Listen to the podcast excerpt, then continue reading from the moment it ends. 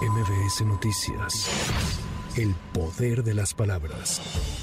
Tras asegurar que todavía no está decidido el tema del cabotaje para que empresas extranjeras operen vuelos en México, durante su conferencia desde Palacio Nacional, el presidente Andrés Manuel López Obrador acusó a los dueños de las aerolíneas mexicanas de crear una campaña en contra porque no quieren competencia. Todavía no está decidido eso, no existe ninguna iniciativa de ley en ese sentido. Es que los dueños de las líneas aéreas de México no quieren competencia y entonces pues como son influyentes ya echaron a andar una campaña en ese sentido. Pero estamos todavía dando los primeros pasos. Estamos ordenando lo del uso de los aeropuertos.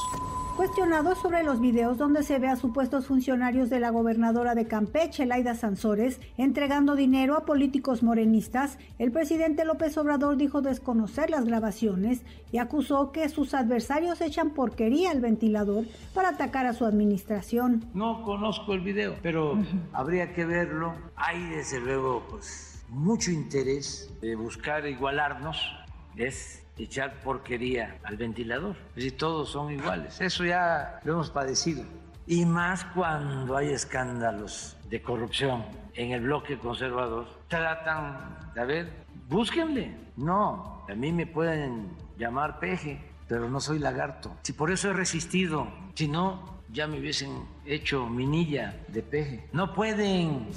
La vicecoordinadora del PAN en el Senado, Kenia López Rabadán, exigió que se separe del cargo a los funcionarios del gobierno de Campeche que fueron exhibidos en videos recibiendo fajos de billetes unas semanas antes de las elecciones de 2021 en la entidad. Estos nuevos videoescándalos de Morena demuestran lo corruptos que son. Todos los involucrados de este video, yo diría, deben separarse de su encargo.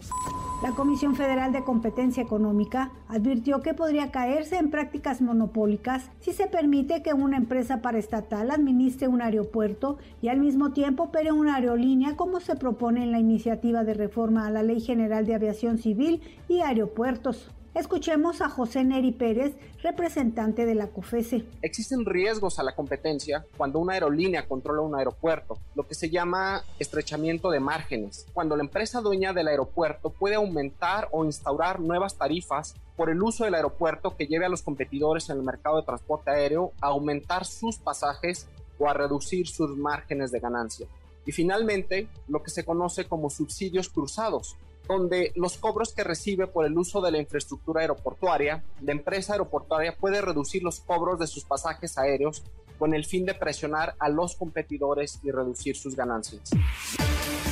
Luego de que el Servicio Sismológico Nacional informó que este martes se registró un sismo magnitud 1.5 con epicentro en la alcaldía Coyoacán de la Ciudad de México, la jefa de gobierno, Claudia Sheinbaum, informó que no se registraron afectaciones, sin embargo, se convocará a un grupo de expertos para conocer su opinión. Por lo que me comenta la secretaria Miriam, y de todas maneras se va a buscar este grupo de trabajo que se había formado, tiene que ver con movimiento normal de fallas locales, por decirlo así, y por eso son tan, tienen una magnitud tan leve.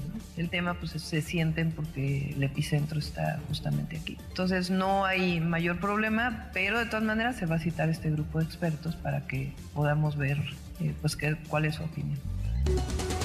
El gobernador de Durango, Enrique Villegas, informó que fueron detenidas tres personas presuntamente involucradas en la muerte de 35 pacientes por meningitis por hongo, entre ellos Joaquín N., responsable de autorizar la licencia de funcionamiento de los hospitales sin contar con título ni cédula. Murieron 35 personas, mujeres, y eso nos duele a todos. Y yo los dije desde el primer momento que topara donde topara iba a haber justicia. Aparentemente se ve como si nos hubiéramos tardado poco. ya están empezando a salir los primeros resultados de esta investigación.